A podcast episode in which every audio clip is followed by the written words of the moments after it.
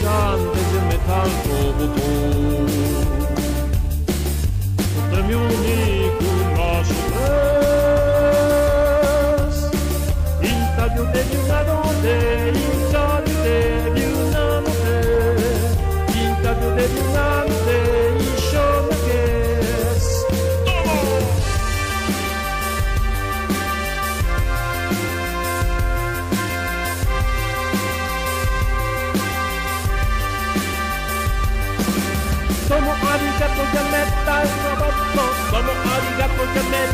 Roboto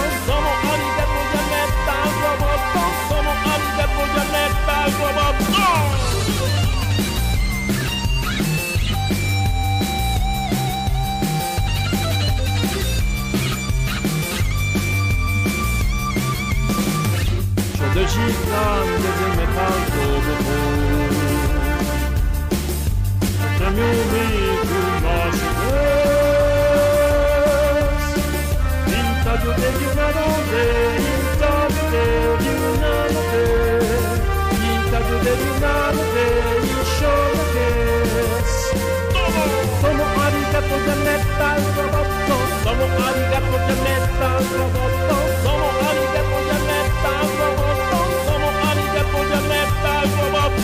Tomo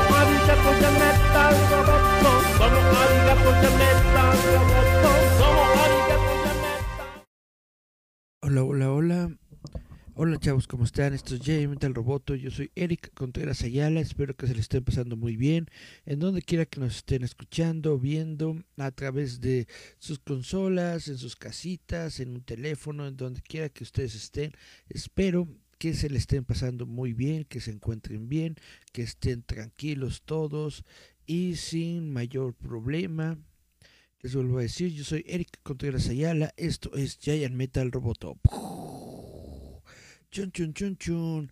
Y más que nada, lo que hacemos aquí es dar noticias ñoñas, así es que vámonos directamente a la entrada de noticias ñoñas.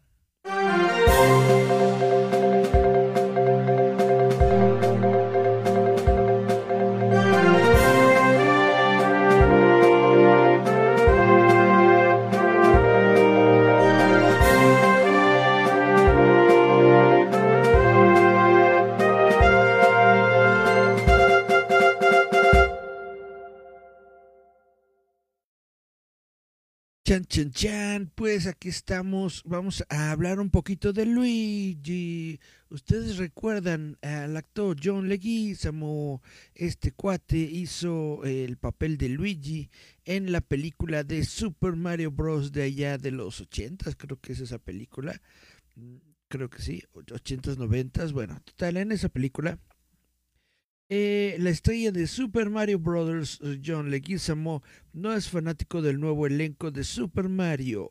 Durante una entrevista con IndieWire, el ex actor de Luigi se quejó de la falta de diversidad de la próxima película en comparación con la de 93. Ah, 93. Del 93. Ok. Los directores Annabelle Jankel y Rocky Morton lucharon mucho para que yo fuera el protagonista porque yo era latino y el estudio no quería que yo fuera el protagonista, dijo. Lucharon muy duro y fue un gran avance para ellos retroceder y no elegir a otro actor eh, latino apesta. Chan, chan, chan. El elenco de Super Mario Bros. se dio a conocer en septiembre del año pasado. Por eso no entiendo por qué está este jodiendo en estos momentos si esto se dio a conocer desde septiembre del año pasado y la película ya prácticamente está hecha entonces pero bueno eh, con Chris Pratt asumiendo el icónico papel de Mario, se le unen Charlie Day como Luigi, así como Anya Taylor Joy como Peach, Jack Black como Bowser, Keegan Michael Key como Toad y Seth Rogen como Donkey Kong. Además, Kevin Michael Richardson hará la voz de Kamek, Fred Carmson hará la voz de Cranky Kong y Sebastián Maniscado hará la voz de Foreman Spike.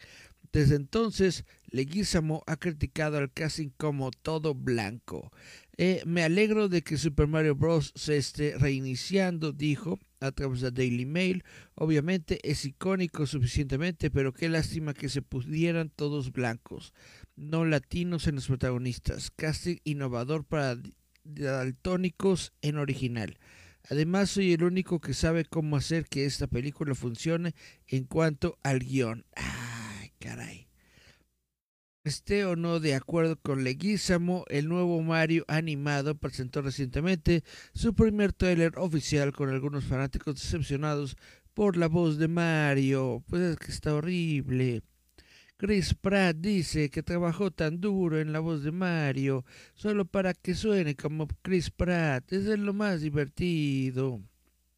Dijo un usuario de Twitter.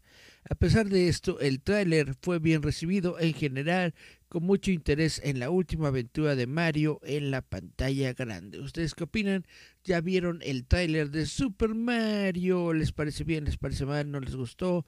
Si les gustó, Déjenme sus comentarios en los comentarios del sitio. Chan, chan, chan. Y bueno, ahora vamos a hablar sobre Silk. Silk Spider Society. Si ustedes no saben quién es Silk, Silk es, una, es un personaje de Spider-Man que surgió recientemente. No hay de tener ni 10 años este personaje. Se dio a partir del... ¿Cómo se llamaba esta saga en el cómic se No Way Home, no, espérame. ¿Cómo se llamaba? One More Day, no. Bueno, total, es una, es una saga nueva de Spider-Man que se dio hace como unos 6, 7 años, en donde resultó que eh, Spider-Man no fue la única persona afectada con la, con, con, la serpiente, perdón, con la, con la arañita radiactiva, sino que después, eh, primero lo picó a él, y después la arañita casi muriéndose fue y picó a otra, a otra morra, pic. Y cuando picó a la otra morra, pues prácticamente se convirtieron en, en un dúo, en un dúo de arañitas, ¿no? Así de tú y yo, dos enamorados, así. Pero eh, por azares del destino, así la mantuvieron cautiva en una bóveda, literalmente en una bóveda, para que no pudiera estar eh, cerca de Spider-Man. Y ya después llegó Spider-Man, se enteró de que ella existía y rompe la bóveda. Y ella dice, no, no lo hagas, no podemos estar juntos. Y Spider-Man le valió, y la sacó y la liberó. Y desde entonces está Silk en el universo de Spider-Man, pero se supone que tiene unas feromonas tan, tan, tan, fuertes que hacen que Spider-Man, Peter Parker, se sienta demasiado atraído por ella. Y entonces básicamente cada vez que los dos se ven, andan eh, tratando de hacer arañitas juntos. Esto es literal, no lo estoy inventando, esto es del cómic, es canónico. Pero total, que el personaje de Silk va a aparecer por fin en eh, live action en una movida que se ve bastante interesante porque al parecer mm, Sony se va a aliar con Prime Video para traernos a la pantalla chica, es decir, a la televisión, una serie de spin-offs de Spider-Man que tienen que ver justamente con eh, personajes basados en en el cómic de Spider-Man. Y bueno, un próximo spin-off de Spider-Man basado en el personaje de Silk se dirige a Prime Video. Angela Kang, quien se desempeñó como showrunner de The Walking Dead, encabezará Silk Spider Society, que también cuenta con los ex alumnos de Spider-Verse Phil Lord y Chris Miller, así como con la jefa de Sony, Amy Pascal, como productores ejecutivos. Dice la nota, estoy más que emocionado de unirme a la familia de Amazon Studios para ese próximo capítulo de mi carrera. Espero con ansias trabajar con el equipo ejecutivo en diversos espectáculos de enfriadores de agua, ahora con personajes avanzados para una audiencia global y estoy muy emocionado de sumergirme en mi primer desafío, dar vida al superhéroe coreano estadounidense Silk en la pantalla.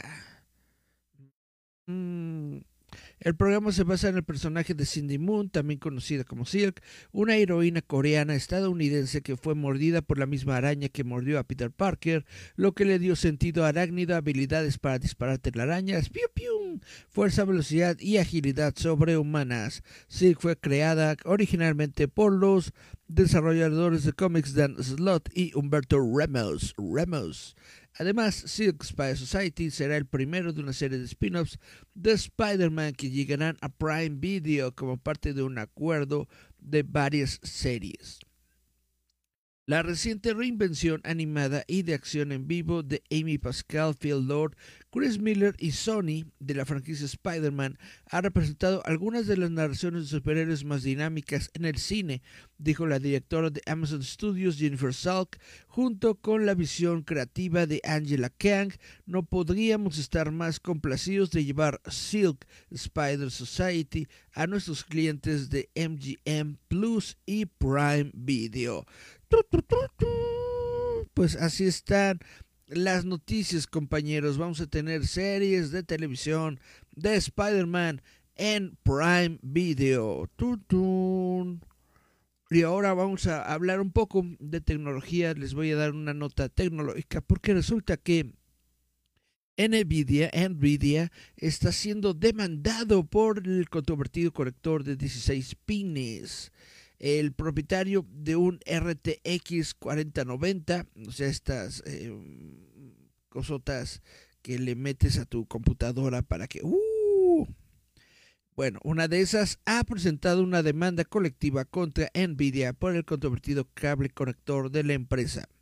Según lo informado por Tom, eh, Tom's Hardware, Lucas Genova presentó una demanda la semana pasada en relación con el conector de 16 pines 12BHPWR utilizado para la tarjeta gráfica actual de gama alta de la compañía, que es la GeForce RT 4090.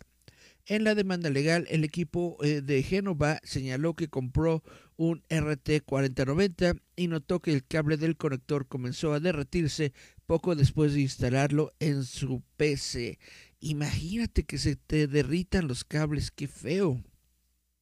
Nvidia no respondió de inmediato a una solicitud de comentarios. La causa de la fusión parece ser de falla de diseño relacionada con el alto voltaje que fluye a través de cada uno de los 16 pines, señaló la denuncia legal. Si hay incluso una interrupción temporal en la conexión eléctrica de cualquiera de los pines, esta eh, llevará una corriente demasiado alta a través de los pines restantes, lo que provocará una fusión. Genova no es el único usuario que señala públicamente problemas de fusión con el cable del conector, ya que varios otros propietarios de la RTX 4090 también han expresado problemas con la fusión del cable del conector en sitios web como Reddit. Nvidia reveló que todavía estaba investigando los informes. La demanda pide alivio en la forma de que Nvidia pague daños y perjuicios al demandante y a todos los demás propietarios de una RTX 4090 afectados por la fusión del conector del cable de 16 pines. Afortunadamente, eh, yo soy una persona pobre que no tiene absolutamente ni idea ni acceso a nada de estas cosas eh, tecnológicas grandes, así es que, uff, uff, me salvé de esta de este horrible, horrible eh, asunto de la RTX 4090 derritiéndose en mi computadora. Chan, chan, chan.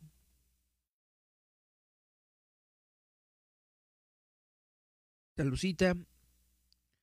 Y ahora les quiero platicar de Quentin Tarantino porque resulta que el señor Tarantino quiere hacer un programa de televisión en el año 2023. Mmm Quentin Tarantino se dirige a la pantalla chica para un próximo proyecto trayendo su talento como director de Pulp Fiction, Kill Bill y más a la televisión. El famoso director planea filmar una serie de ocho partes en 2023, pero no ha ofrecido más detalles sobre de qué se trata realmente el programa de televisión. Según lo informado por Variety, Tarantino reveló sus planes mientras promocionaba su nuevo libro Cinema Speculation en Nueva York. A pesar de ser más conocido por sus películas, Tarantino ha trabajado antes en televisión, dirigiendo dos episodios del exitoso drama criminal de CSI, Crime Scene Investigation. Who are you? Who, who. También fue acreditado por su trabajo en From Dusk Till Dawn, la serie, que fue un spin-off de TV basado en la exitosa película de vampiros de 1999, llamada igual, del crepúsculo al amanecer. A principios de este año se informó que Tarantino también entró en conversaciones para dirigir varios episodios de Justified, City Primeval, Primeval, Prime, Prime, Primeval, Primeval, Prime, bueno, Ciudad prima, prim, prim, porque es primeval, primitiva. Bueno. La serie limitada de FX protagonizada por Timothy Oliphant como US Marshal Raylan Gibbons. Finalmente, Tarantino se anunció recientemente con Netflix para convertir su película de 2015, The Hateful Eight, en una miniserie de cuatro episodios como una versión extendida. Sin embargo, el próximo proyecto de televisión marcaría su primer gran programa de televisión original. El director está considerando dar un gran paso hacia la producción de televisión, ya que también planea terminar su carrera como cineasta, anunciando que su décima película será la última. Y suelta el micrófono, dijo en ese momento. Auge, dile a todo el mundo, combina esta mierda, pero no será la primera vez que sugiere una salida de Hollywood. ¿Qué es lo que está planeando Quentin Tarantino? Chan, chan, chan. Lo sabremos después de estos mensajes. Chun, chun, chun.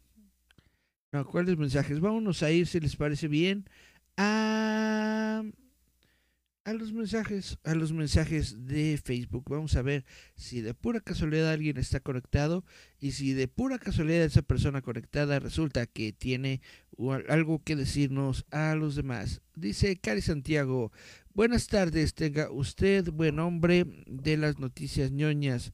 Buenas tardes, Cari, ¿cómo te va? Dice Miriam, Miriam Sorel, llegando a casita para ver las noticias. Qué bueno, Miriam. ¿Apenas llegando o vas en el transporte? Dice Cari Santiago, hace poco recordé que por estas fechas todo Internet se llenó de conspiraciones detrás de Spider-Man No Way Home. Bueno, no. Todos los niños ratas de Internet se llenaron de conspiraciones detrás de Spider-Man No Way Home toda la gente que sí estaba informada no hizo especulaciones. Chan, chan, chan.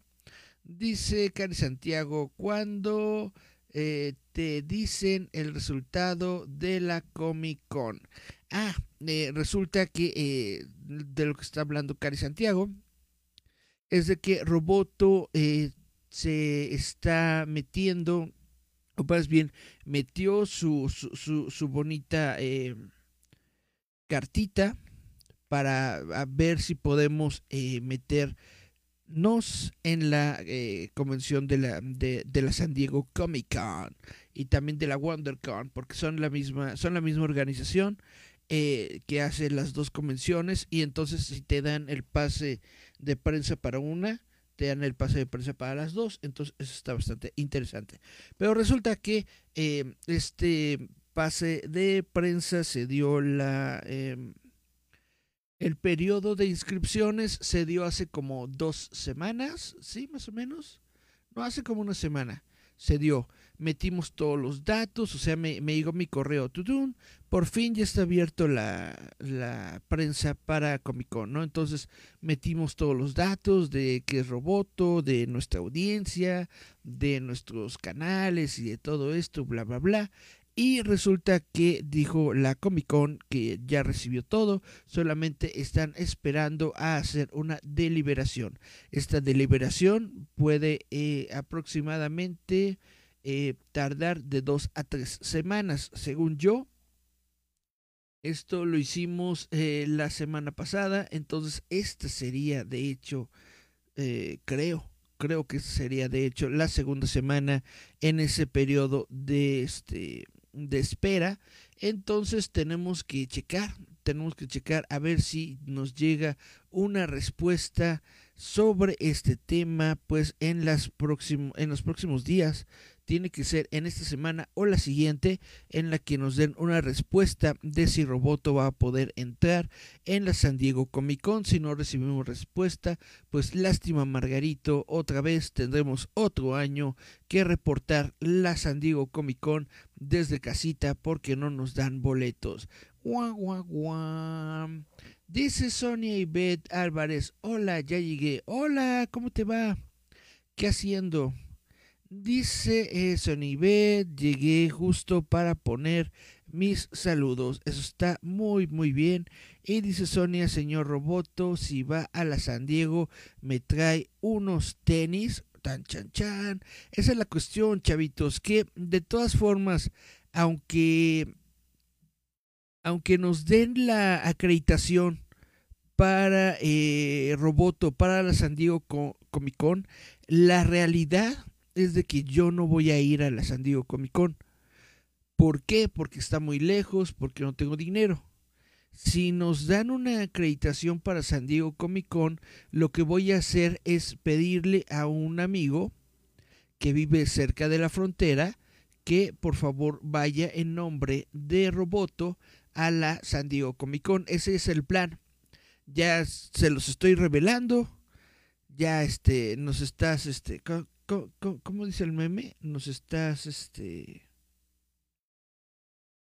Bueno, ya estoy sacando toda la sopa y es de que sí, sí, Roboto, probablemente, probablemente Roboto va a la San Diego Comic Con, pero no voy a ser yo, va a ser otra persona en representación de Roboto, porque yo, eh, pues como individuo, no tengo dinero ni para salir de aquí al mercadito. Guau, guau, guau, guau. Chan, chan, chan. Y dice Cari Santiago haciendo changuitos. Gracias, gracias. Sigue haciendo este changuitos porque a Roboto le den la acreditación de prensa. Ya nos exhibiste, dice el meme. Ya nos exhibiste. Chan, chan, chan. Pues sí, porque si le dan la acreditación a Roboto, Roboto va a estar en la Comic Con, pero eh, no voy a estar yo. Porque afortunadamente Roboto no solamente soy yo. Dice, esto es crueldad pura, deberías ir tú. Si me, si Cari Santiago me paga mi boleto de ida y vuelta a San Diego, con mucho gusto voy a San Diego. Dice Sonia Ivette Álvarez, ah, o sea que no hay tenis, jajaja. Ja, ja. Pues mm, no, a menos que tú quieras ir. Sonia, ¿no quieres ir tú a, a, a la Comic Con? Le dices, le, dices a tu, a tu, a tu, ¿cómo se llama? Le dices a tu novio que te lleve. Se van los dos en, en, carretera, se van los dos en, en, eh, en, moto, ¿no? Se van hasta allá, hasta allá. Hasta la San Diego Comic Con se van en moto. Y entonces nos hacen reportajes desde allá, desde la San Diego Comic Con, y te compras tus tenis hasta te sale bien, te sale barato. Dice Sonibet, sí deberías ir tú, Eric. Ah, bueno, si, si Cari Santiago me compra el boleto de ida y vuelta a San Diego y eh, si Sonibet me compra el, la estancia por tres días en el hotelito en San Diego, con todo gusto, Eric Contreras la va a la San Diego Comic Con. Chan, chan, chan, dice Cari Santiago, ¿soy yo o te ves más animado que otros días? No sé si estoy muy animado, a lo mejor este cambié mi mi mi medicina, tengo que ver. A lo mejor estoy extasiado y no es algo bueno. Chan, chan, chan. Dice, eh, tu carita de diversión, jajaja. Ja, ja. Y dice, eh, no creo, Amix, a ver, espérame, se me fue el mensaje. Dice, no creo, Amix, no tengo eh, eh, visa, jajaja, ja, ja, me iré por el desierto. Creo, no estoy completamente seguro, pero creo, eh, no, si necesitas visa, tienes toda la razón. Pero, ¿sabes qué? Hoy estamos en noviembre, estamos exactamente en 17 de noviembre enero, febrero, marzo, abril, mayo, junio. tienes seis meses para tramitar tu visa. Entonces, eh, yo les digo, eh, en esta semana o la próxima semana tengo que, tengo que recibir ese correo de la San Diego Comic Con diciéndome, Roboto está en, en la San Diego Comic Con. En cuanto me aparezca ese correo en, en, mi, pues en mi correo, les aviso. Y de ahí tienen seis meses para sacar la visa. Seis meses. No es este, no es imposible. Chan, chan, chan, chan, chan, chan, chan, chan, chan, chan, chan. Y luego que dice Sonia, sí se ve bien Felipe, eh, Felipe y con tenis. Pues no, yo estoy normal, tranquilo. Dice Cari Santiago, ajaja, se va lentamente. Y luego dice Sonia, pasa la receta, jajaja, no me medico y ando zombie, nomás sin sentimientos. Chun, chun, chun. Pues no, yo estoy tranquilo, la verdad. No sé si, si, si, no sé si me, si me, si me veo más alegre, yo estoy normal como de costumbre. Dice eh, Sonia, o seis meses para ser tu sugar y pagarte todo. Pues ahí está. Tienes, tienes las dos opciones, eh, Bet. O sacas tu visa o me pasas lana y, yo me voy a San Diego. Cualquiera de las dos. Dice Miriam Sorel, si te ves diferente. Pues no sé por qué me veo diferente. A lo mejor porque me puse mi playerita roja. No sé. Chan, chan, chan. Pero bueno, déjenme continuar con las noticias ñoñas, porque resulta que los fans de Marvel están mostrando cansancio por las franquicias, mientras que los fans de DC Comics son más propensos a preferir un solo superhéroe en el universo, según un nuevo estudio. Más de un tercio de los fanáticos de Marvel se sienten fatigados por el flujo constante de contenido que se ofrece en los cines y en cines y en Disney Plus este año, según un nuevo estudio publicado el jueves por la plataforma de fanáticos Fandom. Pero el estudio también muestra que los fanáticos de Marvel están mucho más inclinados a ver cualquier proyecto de Marvel en comparación con los fanáticos de DC, quienes a su vez son más propensos a consumir películas y programas de televisión sobre un superhéroe específico en lugar de todo el catálogo de DC. Esos son algunos de los extensos hallazgos del estudio que se basó en una encuesta de 5.000 fanáticos del entretenimiento y los juegos de entre 13 y 54 años, así como lo que Fandom denomina como perspectivas patentadas de su plataforma de más de 300 millones de usuarios mensuales en todo el mundo. Eh, en alrededor de 250.000 wikis diferentes. La afirmación más intrigante del estudio es que los fanáticos se pueden dividir en cuatro subcategorías de orden aproximadamente descendiente de intensidad. The advocates son la base, o ¿cómo se le puede decir? Los abogados, creo que sí, son la base de fans principal, descritas como profundamente comprometidos con la propiedad intelectual, tanto que es parte de lo que son. Es más probable que vean contenido dentro de los primeros días de su lanzamiento. Algunas franquicias con una gran cantidad de defensores incluyen Marvel, Rick and Morty, Harry Potter, DC, Star Wars y Stranger Things. Yo creo que soy de estos, de los abogados. Después siguen los intencionalistas. Estos fanáticos en promedio constituyen el segmento más grande de la base de fans de una franquicia.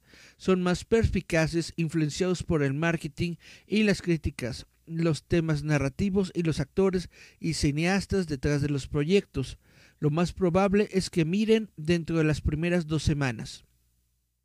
Las franquicias con una gran cantidad de intencionalistas incluyen The Sex Life of College Girls, Breaking Bad, Better Call Saul, The Handmaid's Tale, Game of Thrones y Only Murders in the Building. Y después eh, quedan los culturistas. Los culturistas están fuertemente influenciados por el rumor que rodea un lanzamiento popular y ven la visualización como una oportunidad para conectarse con amigos y familiares, así como la conversación cultural más amplia. Lo más probable es que miren dentro del primer mes. Las franquicias con una gran cantidad de culturistas incluyen Chicago 5, Ted Lasso, True Detective, The Challenge y It's Always Sunny en Filadelfia. The Flirt. The Flirt. Eh, ¿cómo, cómo, se dice flirt en español? Es como. El. No sé. alguien que está ligando. Algo así. Vamos a poner el ligue. El ligue. Como su nombre lo indica, estos son los aficionados que están más interesados en el entretenimiento de que pueden entrar y salir y les permitan encontrar puntos en común con los que los rodean. Lo más probable es que miren cuando tengan tiempo. Las franquicias con una gran cantidad de flirts incluyen una gran cantidad de programas heredados como The Office, SpongeBob SquarePants, Gilmore Girls, South Park y Friends, así como programas de telerrealidad como The Bachelor y Amas de Casa Reales. ¡Chun, chun! Las palabras fan y superfan se usan constantemente para describir a los consumidores de entretenimiento, pero estos términos son demasiado genéricos para el mundo del entretenimiento actual. Los fandoms son complejos, dice la CMO de Fandom Stephanie Fried en un comunicado que dice, comprender las capas de identidad de los fanáticos y conectarse auténticamente con ellos en el momento y el lugar correctos será la clave para que especialistas en marketing que buscan maximizar el éxito de los lanzamientos de transmisión, cine y videojuegos. Tener más defensores e internacionalistas en un fandom, como lo hace Marvel con 66% sobre DC con 61%, es una ventaja para una franquicia, pero no es tan sencillo.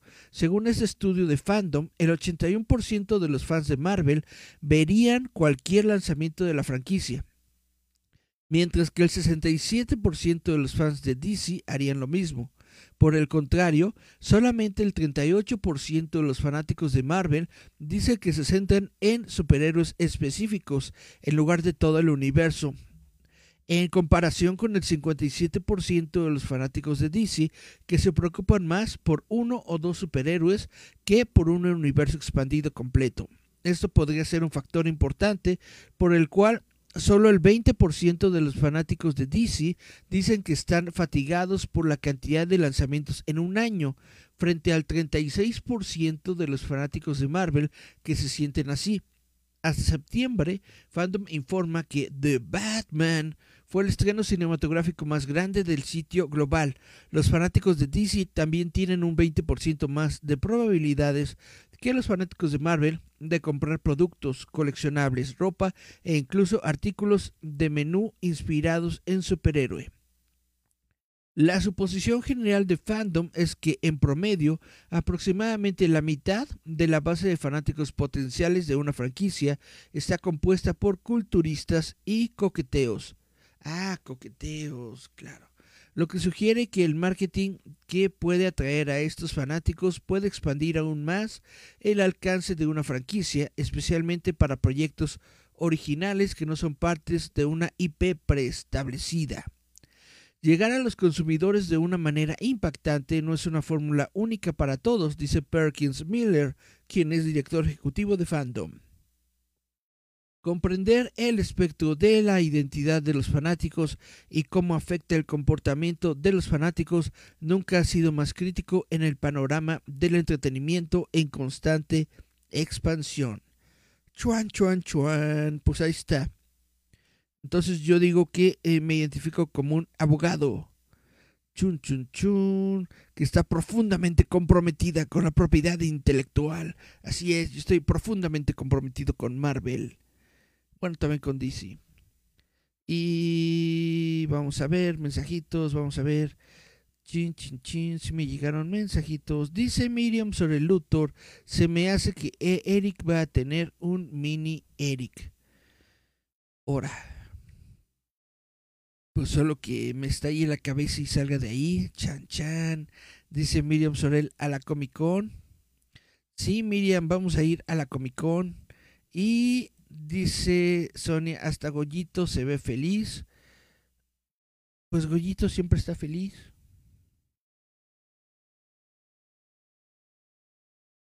Pues ya, pues así estamos, chavitos. Entonces, esto es lo que les tengo hoy de Noticias ñoñas. Está muy interesante este estudio que está realizando el sitio web Fandom.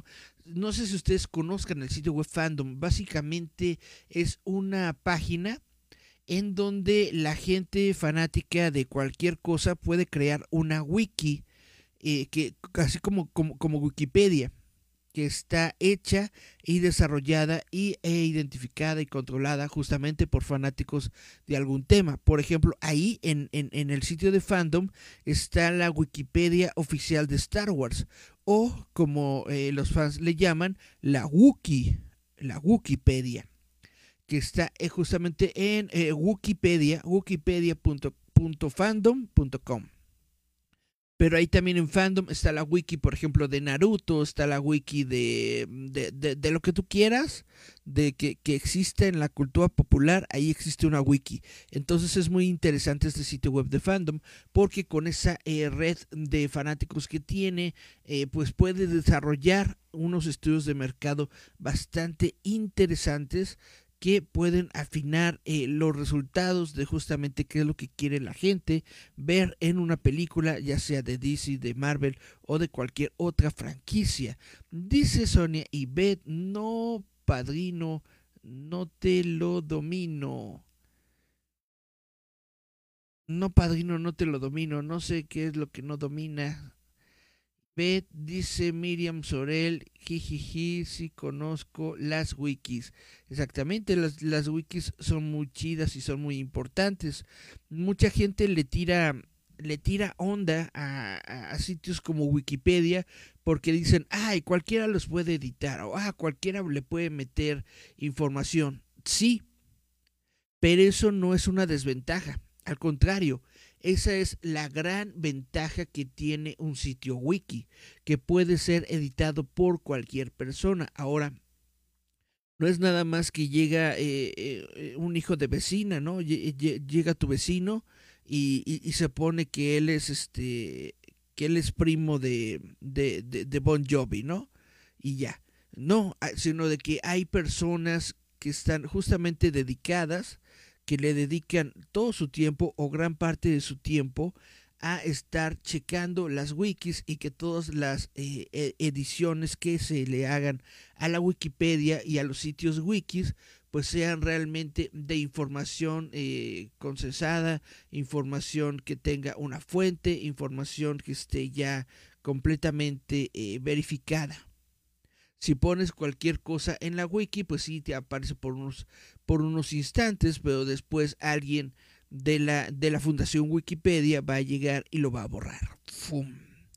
Y esto es algo muy, muy, muy chido y muy genial. Y es por eso que Wikipedia es tan grande y es por eso que las wikis de fandom son tan interesantes y tan, eh, pues, utilizadas porque prácticamente, como les digo, siempre hay un eh, líder de la wiki o un jefe de la wiki que justamente se dedica a checar todas las... Eh, pues que todo lo que esté dentro de la wiki sea correcto y no esté falso, ¿no? Y si se trata de rumor o algo por el estilo, ahí específicamente le ponen esto es un rumor, para que digas, ah caray, de aquí soy o de aquí no soy. Dice Cari Santiago, de gran ayuda esas wikis, exactamente.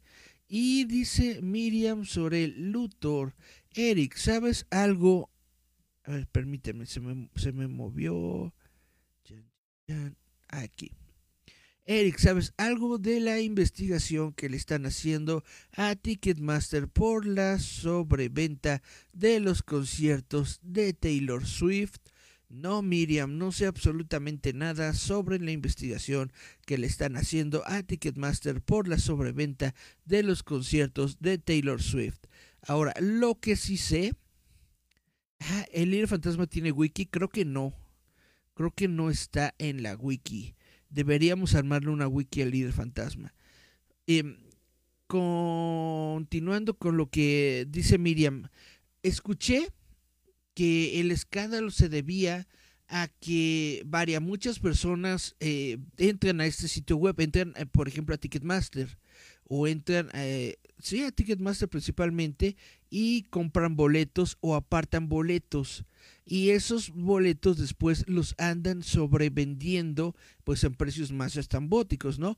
También escuché que dentro de esto se supone que estaban metidos los propios artistas. Porque, por ejemplo, tomemos en cuenta Taylor Swift. No estoy diciendo que esto sea, que esto lo haya hecho Taylor Swift, pero es el, artista que ahorita me puso Medium, ¿no? Por ejemplo, a Taylor Swift, como es el artista del evento, le dan una cantidad de boletos, ¿no? Hace cuenta que a Taylor Swift le dan 20 boletos.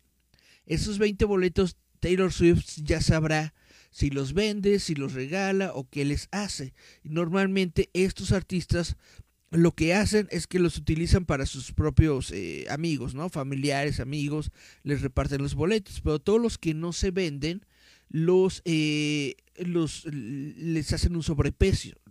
Es decir, los venden pero mucho más caros, ¿no? Entonces te dicen, voy a tener una experiencia VIP y si esa experiencia VIP te hubiera costado 200 dólares, estas personas los llegan a, revender al doble, al cuádruple, etcétera, etcétera. Es básicamente lo que siempre ha ocurrido aquí en México con los eventos y con los tickets de, de eventos. Pero resulta que esto se está volviendo un asunto realmente muy, muy grande, muy controversial, por, por, eso justamente, porque se ha detectado que inclusive los mismos artistas del evento están metidos dentro de esta tranza. O sea, llega, por ejemplo, no sé, la banda Queen.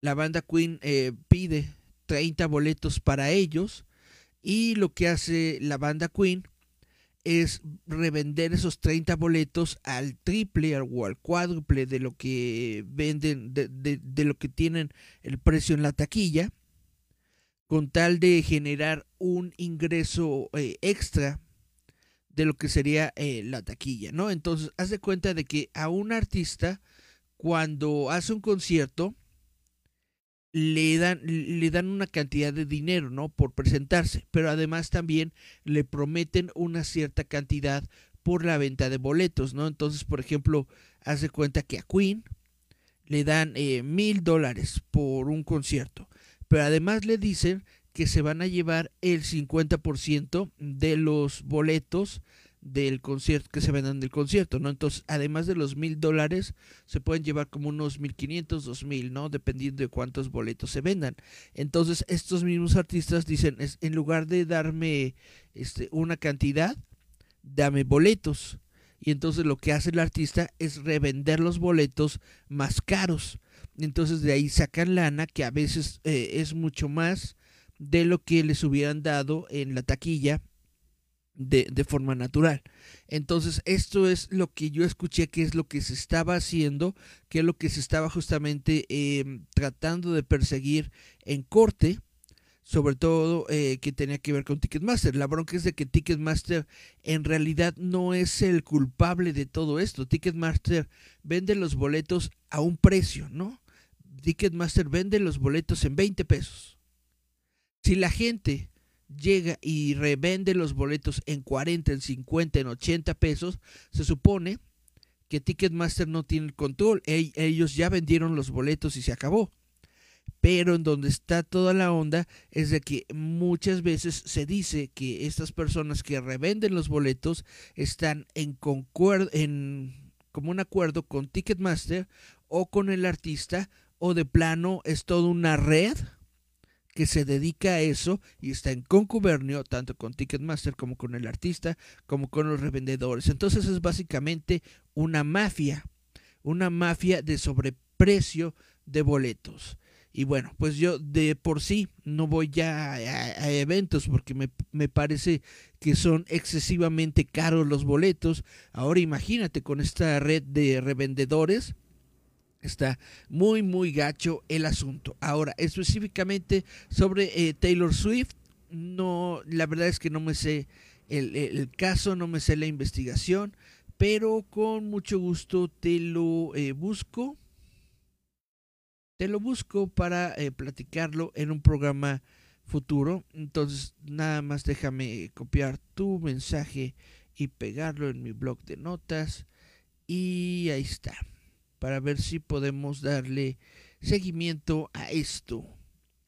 Dice eh, Miriam Sorel, dicen que vendieron boletos de hasta 2 millones de pesos. Pues está muy cañón, está muy cañón. ¿A poco sí Taylor Swift eh, genera 2 millones de pesos? Bueno, yo supongo que si tienes dinero, pagas lo que sea, ¿no? Dicen, vendieron boletos como para que Taylor haga concierto todos los días por dos años y medio. ¡Wow! Wow, pues es, entonces sí es buen negocio. Dice Miriam Sorel, esa no me la sabía. Y luego dice eh, Cari Santiago, la magia del poder de los boletos. Así es. Y luego dice Miriam Sorel, ir a un concierto ya es un privilegio. Más que un privilegio, yo siento que ir a, ir a un concierto es este no privilegio es eh, es un embaucamiento es una trampa para incautos un concierto vaya yo he ido a conciertos, está muy padre ir a conciertos, es muy bonito ir a un concierto, pero la bronca que yo tengo con los conciertos es de que por muy cercano que tú estés en tu boleto del concierto, nunca estás completamente cerca de la persona o del músico que tú quieres ver, ¿no? Siempre hay una barrera, siempre hay lo que sea, total que nunca estás completamente cerca. Ahora, mi segunda cuestión con los conciertos es de que nunca se escuchan como en el disco.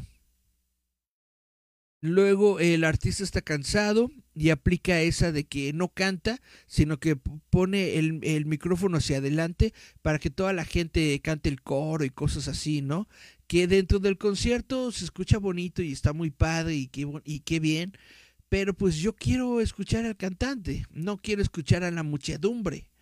Esas son mis dos cuestiones principales sobre conciertos. La tercera es de que no todos los artistas envejecen bien. Hay artistas que, que, te dan un espectáculo muy bueno, que lo dan todo en el escenario, se esfuerzan y lo sacan todo. Uf. Y tú dices, qué bárbaro, qué bueno que yo estuve aquí en el concierto de mm, Francisco Moicano de 1998 en el Palacio de los Atriles, ¿no? ¡Ay, qué padre! No va a haber uno igual a este, ¿no? Pero también hay unos artistas que de plano no le meten, no le meten nada, ya, ya no se preocupan por nada, ya no se sacrifican, ya prácticamente salen ahí eh, en, su banquito, ¿no? Y se ponen a medio cantar las canciones y todo. ¡Uh!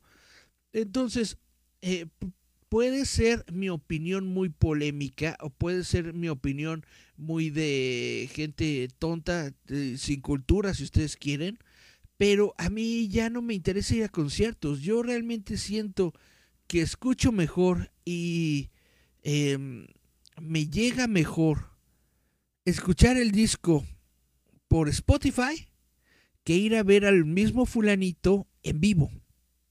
No canta igual, no se siente igual, no se escucha igual, no actúa igual y muchas veces hasta tú tú te quedas decepcionada porque no, no te dio un espectáculo como tú querías, ¿no? Entonces, hace años, años, años ya que no voy a conciertos, solamente he ido a cubrir algunos que me piden, este, pues, eh, compañeros de la prensa que, que ir, ah, mira, es que va a estar la banda fulanita de tal y bla, bla.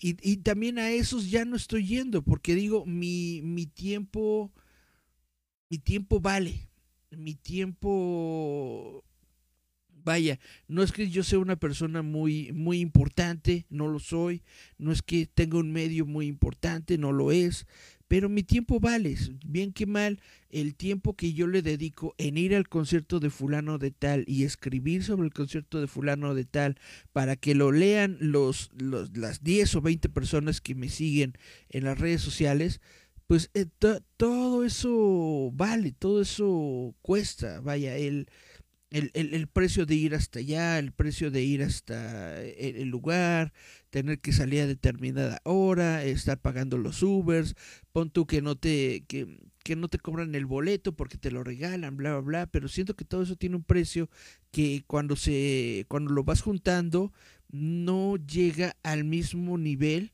de, de, de, tu trabajo. Y entonces por eso ya tampoco voy a, a, este tipo de conciertos de, los, de las personas que me lo piden. A menos que me lo pidan mucho, no voy. Y, y, también me dirán, no, esto eh, eh, eh, es una infamia, ¿cómo es posible? Tú se supone que deberías ir a los conciertos, se supone que estás fomentando que escuchen a las bandas y todo esto.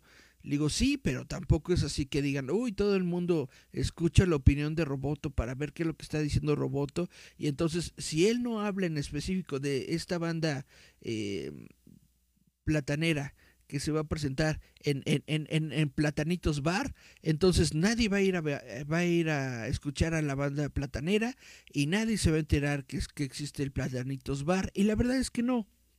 Roboto no tiene tanta no tiene tanta influencia en la comunidad bananera. Y eso está bien, es bonito y está bien. Entonces, esa es mi, eh, mi opinión personal acerca sobre los conciertos. Yo no le veo la onda a ir a un concierto, no le veo ni siquiera el, no sé para qué ir a un concierto cuando ahí tengo los discos originales. Ya, es, ya fui a muchos conciertos, ya he ido a muchos conciertos y vuelvo a repetirlo. Sí, está muy padre, pero pues no es así una experiencia que digas, wow que, que, a mí llame mucho la atención.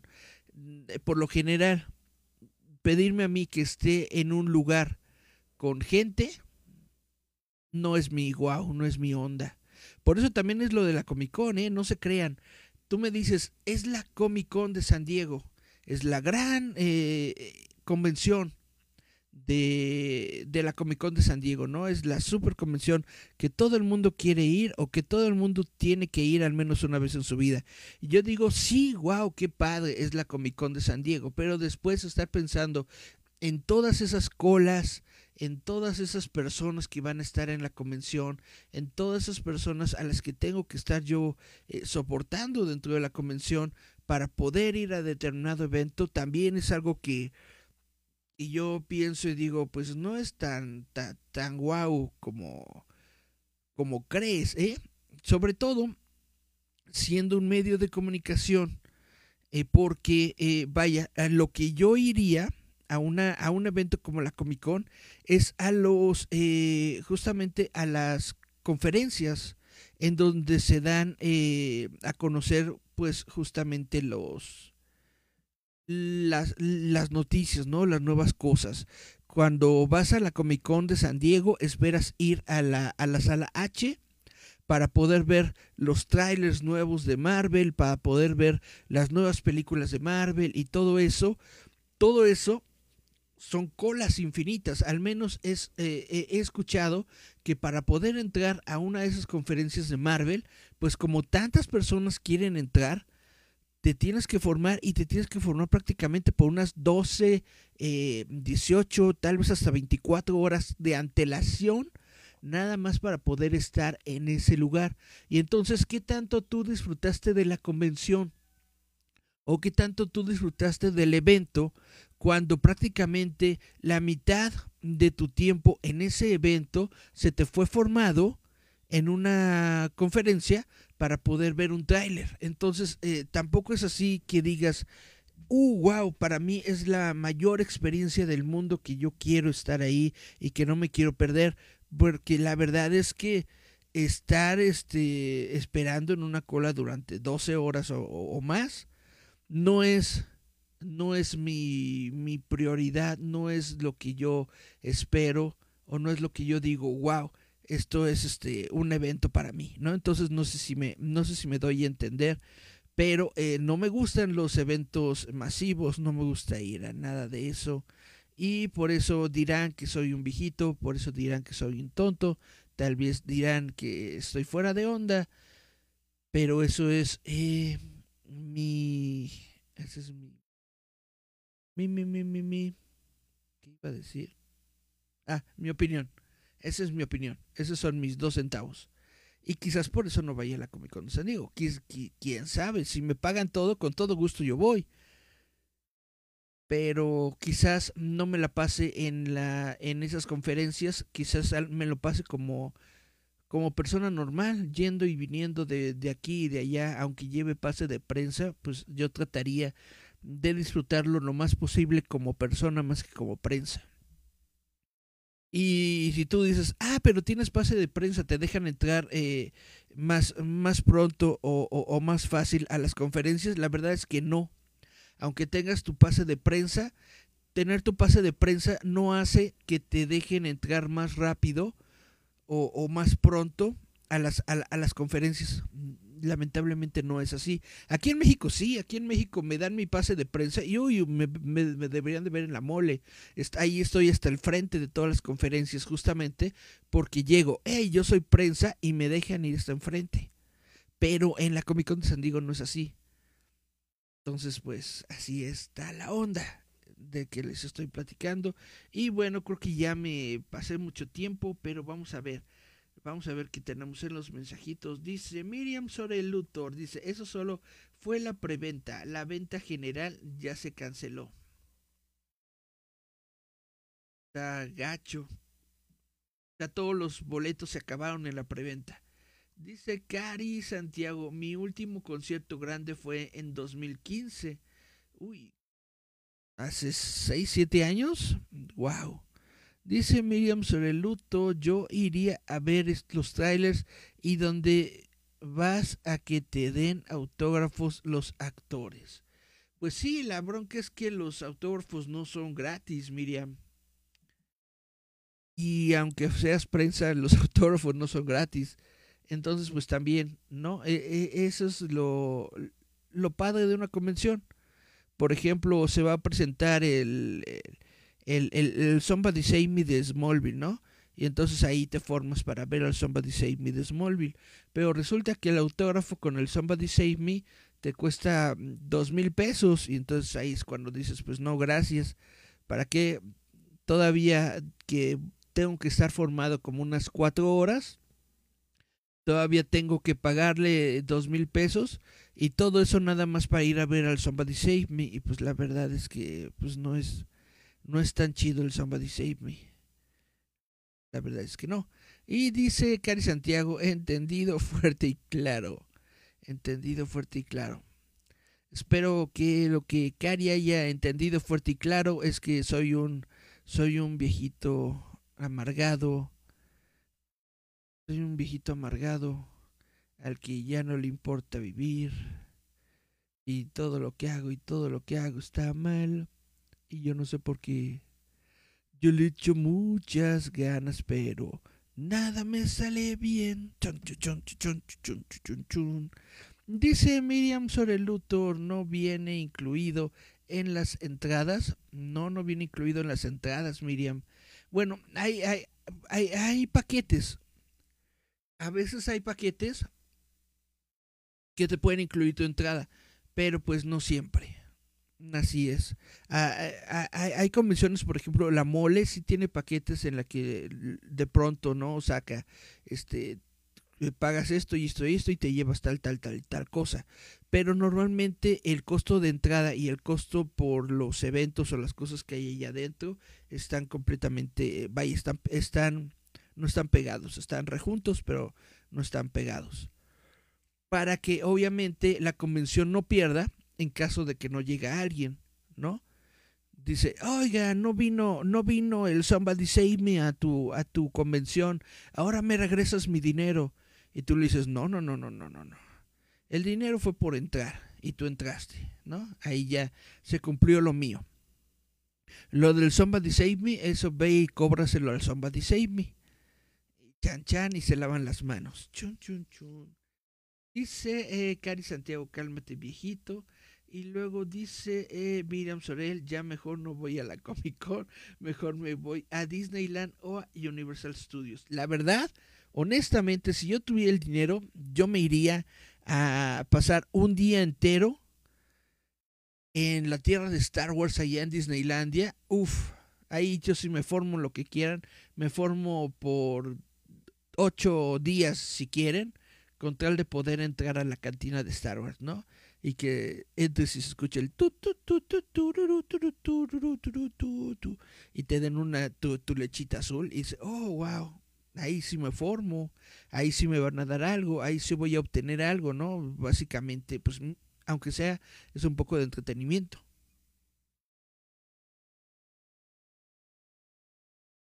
Pero una convención, pues no es tanto. La, la bronca también con una convención es que seamos honestos. Las convenciones son prácticamente eh, tianguises, o sea, o son centros comerciales. Es como un Walmart, o sea, básicamente a una convención vas a comprar cosas. Y si no tienes dinero como yo, que nunca tengo dinero, pues entonces le quita más, este, pues le quita más la, la, la onda de para qué ir. Porque, por ejemplo, en la Comic Con hay un montón de cosas muy bonitas que sacan como mm, productos exclusivos de la convención, ¿no? A veces sacan funcos exclusivos o sacan figuras exclusivas, sacan playeras, sacan pines, sacan un montón de cositas. Entonces, básicamente, ir a una convención es ir a gastar dinero. Y si no tienes dinero, pues entonces ¿a qué vas?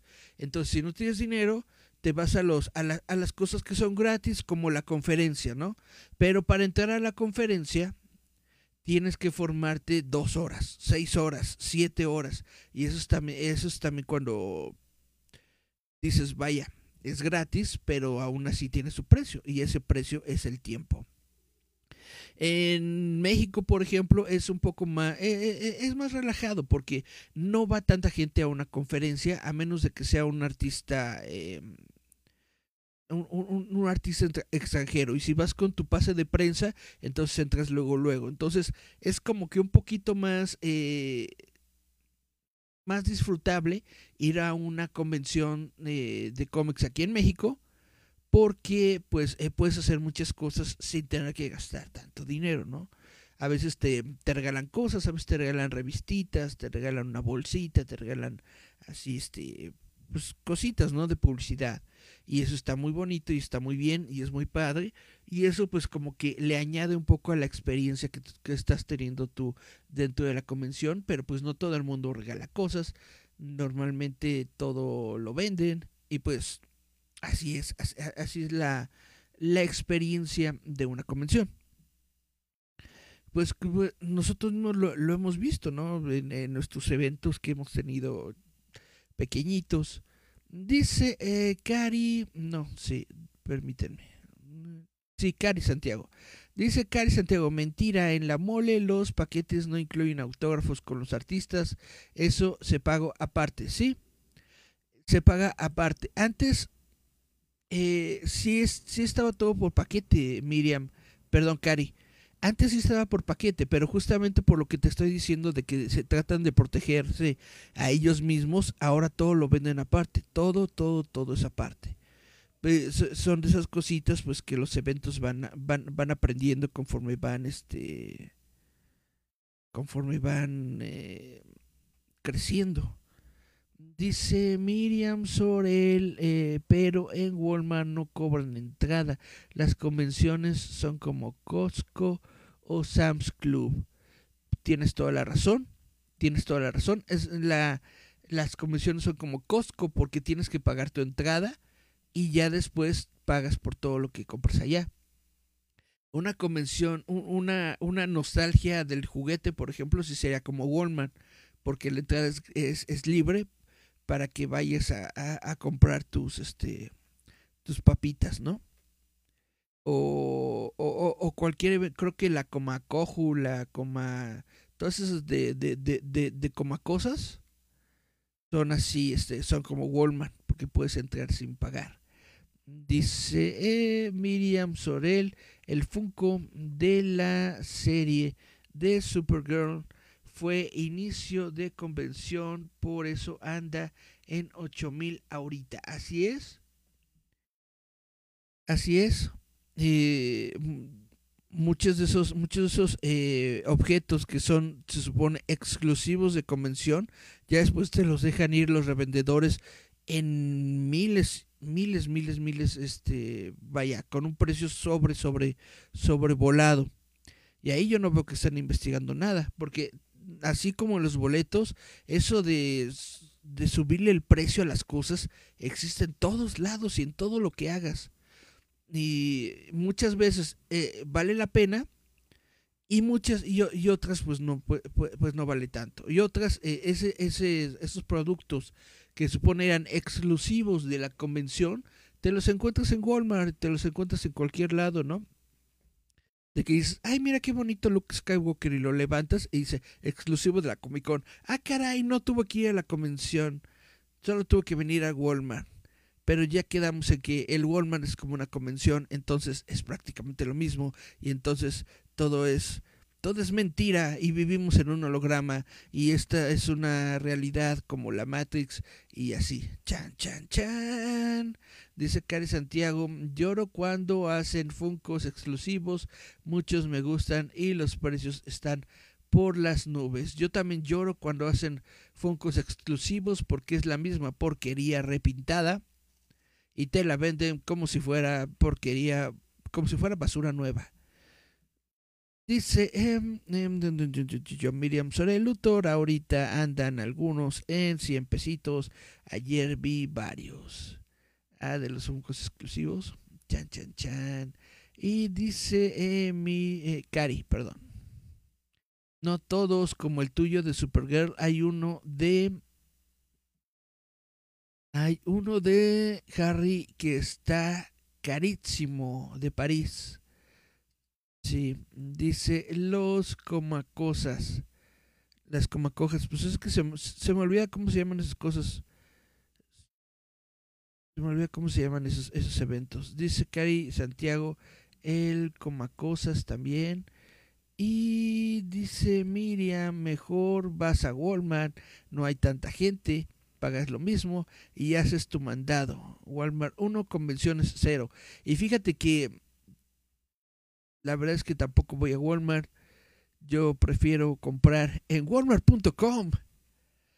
La única bronca es de que te cobran 50 pesos el envío. O sea, haces tu súper y para que te traigan el súper a tu casa son 50 pesos. Y luego hay una hay, hay un este hay una credencial de socio que hace que ya no te cobren los envíos pero la credencial te, te, cuesta 50 pesos al mes. Y entonces prácticamente si hago una compra de Walmart al mes y me cuesta 50 pesos, pues es exactamente lo mismo, ¿no? Que pagarlo. O sea, de todas formas se lo estás pagando. De todas formas le estás pagando los 50 pesos a, Walmart. Entonces digo, ¿para qué, ¿para qué compro mi credencial? Mejor pues ya que venga el tío Walmart hasta mi casa y le pague sus 50 pesos directamente así de tome. Sus 50 pesos, gracias.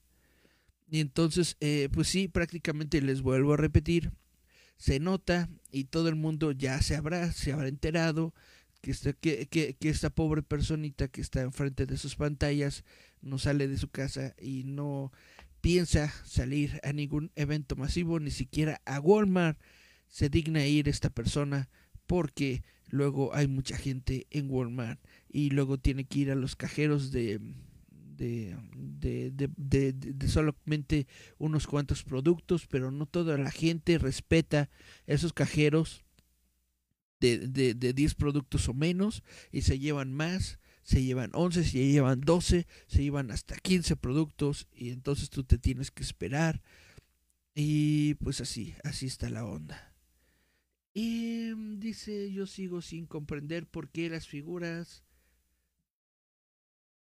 las figuras cuestan mucho, por la gente, por eh, los revendedores, se llama en, en, en, economía, se llama la oferta y la demanda. Si a mucha gente le gustó una figura, pues eh, las personas que tienen esa figura te van a cobrar más por tenerla, a ver si es chicle y pega. Y si ven que sí lo pagan, entonces le van a subir más y le van a subir más y le van a subir más. Entonces es un círculo eh, constante que nunca termina de gente revendedora y gente tonta que quiere un plástico feo y pagaría lo que sea porque es gente con dinero para comprar plástico feo. Y eso es básicamente eh, la realidad de, de, los Funcos. Bueno, y de, y de, y de cualquier coleccionable. Dice Miriam Sorel, si haces compras de 500 no te cobran envío. Pues sí, pero pues también yo no compro 500 pesos, yo compro como 100, 200 pesos de cositas nada más. Dice Cari Santiago, pero sale aún peor porque te hacen llenar los 500 pesos y hasta gastas mucho más. Chan chan. Pues depende, a lo mejor a lo mejor sí conviene, a lo mejor no. Y dice Miriam Sorel, ya están quitando esos cajeros y están poniendo el autocobro. Pues está mejor lo del autocobro, pero también lo que no me gusta es de que ya después quitaron las bolsas de papel.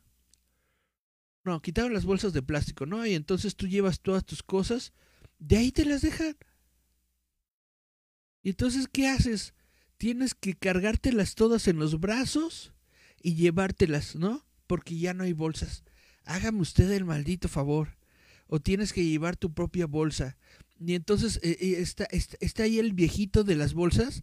Y tú dices, ¿para qué está usted aquí, señor viejito? No le voy a dar cinco pesos si no me va a llenar mis bolsas y entonces le das tu propia bolsa para que la llene, pero eso también se siente así de que yo podría hacer eso, entonces ¿para qué Chihuahua le estoy dando cinco pesos a este viejito? Y entonces tú dices, es para apoyar y que no sé qué, pero ah, perdón, pero yo también estoy viejito y yo también necesito esos cinco pesos. Entonces mejor me llevo mi bolsita, la lleno yo y se van todos a la fifi. Y, y, y, luego me ven feo. Y entonces por eso mejor prefiero pagar por internet. Dice eh, eh, Miriam Sorel, le dice a Cari, pero cuando haces compras que sí llegan a eso o más cantidad, sí te conviene. Y le responde Cari, bueno, pero solo así, pero si no, como lo acaba de decir Eric, es poca la compra. Bueno, yo compro poco porque no tengo mucho dinero. Nada más básicamente compro pues para lo que...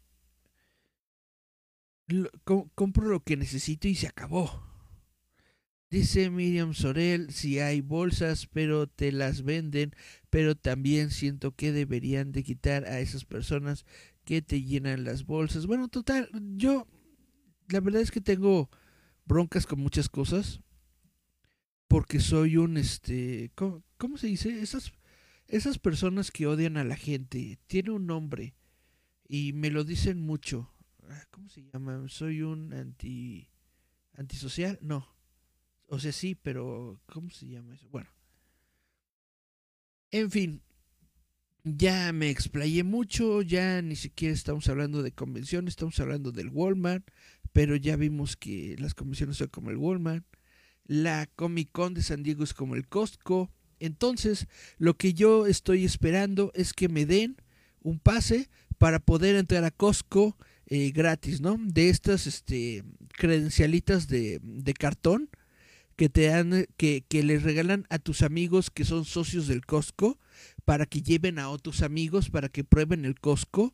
Ah, básicamente eso es lo que yo estoy esperando. Estoy esperando que la Comic Con me mande mi pasecito de cartón de que pueda entrar a su, a, su tienda sin que me cobren.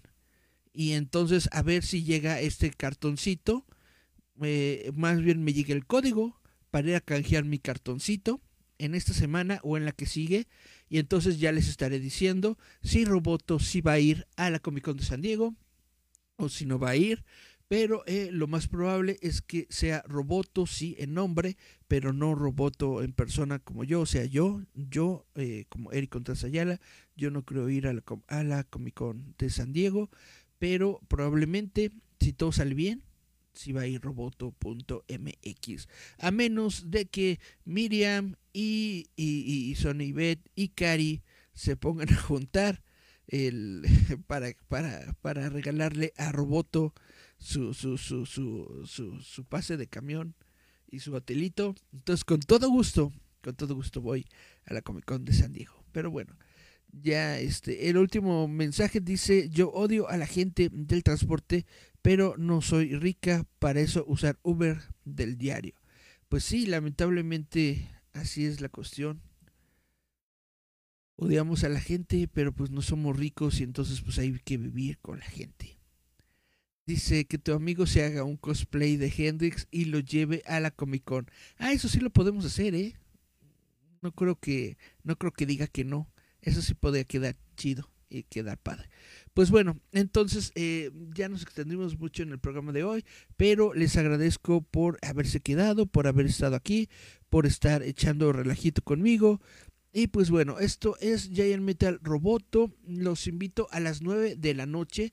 A las 9 de la noche o a lo mejor un poquito después porque ahorita andan en viaje pero eh, Gerardo Valdés y Yasmín Flores López en estos momentos están viajando a la convención Imagina en Oaxaca y nos dijeron que se iban a hacer una transmisión desde allá.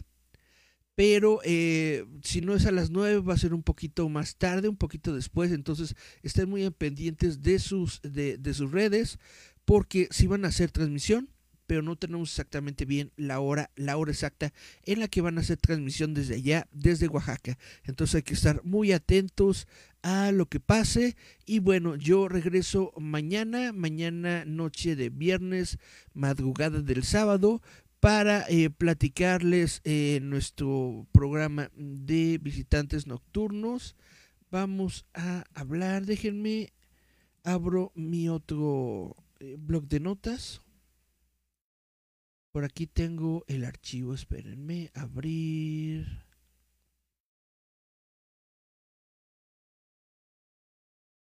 Espérenme un momento, un instante. Aquí lo tengo. Dale abrir. Y entonces, eh, herbolaria y brujería. Es el tema que pidió Miriam. ¿Sí? Herbolaria y brujería. Entonces es lo que probablemente vamos a hablar el día de sábado, viernes sábado, en la noche de viernes sábado, herbolaria y brujería. Entonces, eh, por lo pronto me despido. Yo soy Eric Contreras Ayala. Les recuerdo que el 17 de diciembre vamos a tener la Urso y DaxCon. Les agradezco a todos su participación. Goyito también les agradece desde el corazón. Dice Cari, excelente programa. Y dice Miriam Room Tour con el líder fantasma. Ah, ojalá nos hagan un tour con el líder fantasma. Pues bueno, esto es Giant Metal Roboto. Yo soy Contreras. Nos escuchamos, vemos la próxima semana. Y ahora sí, chavitos, bye, bye, bye, bye.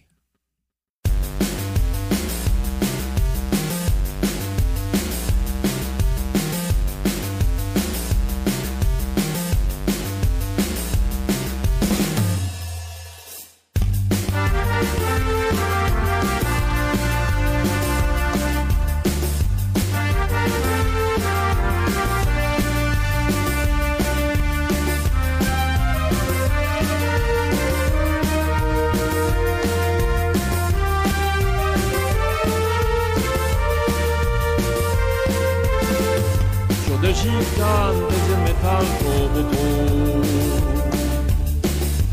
tanto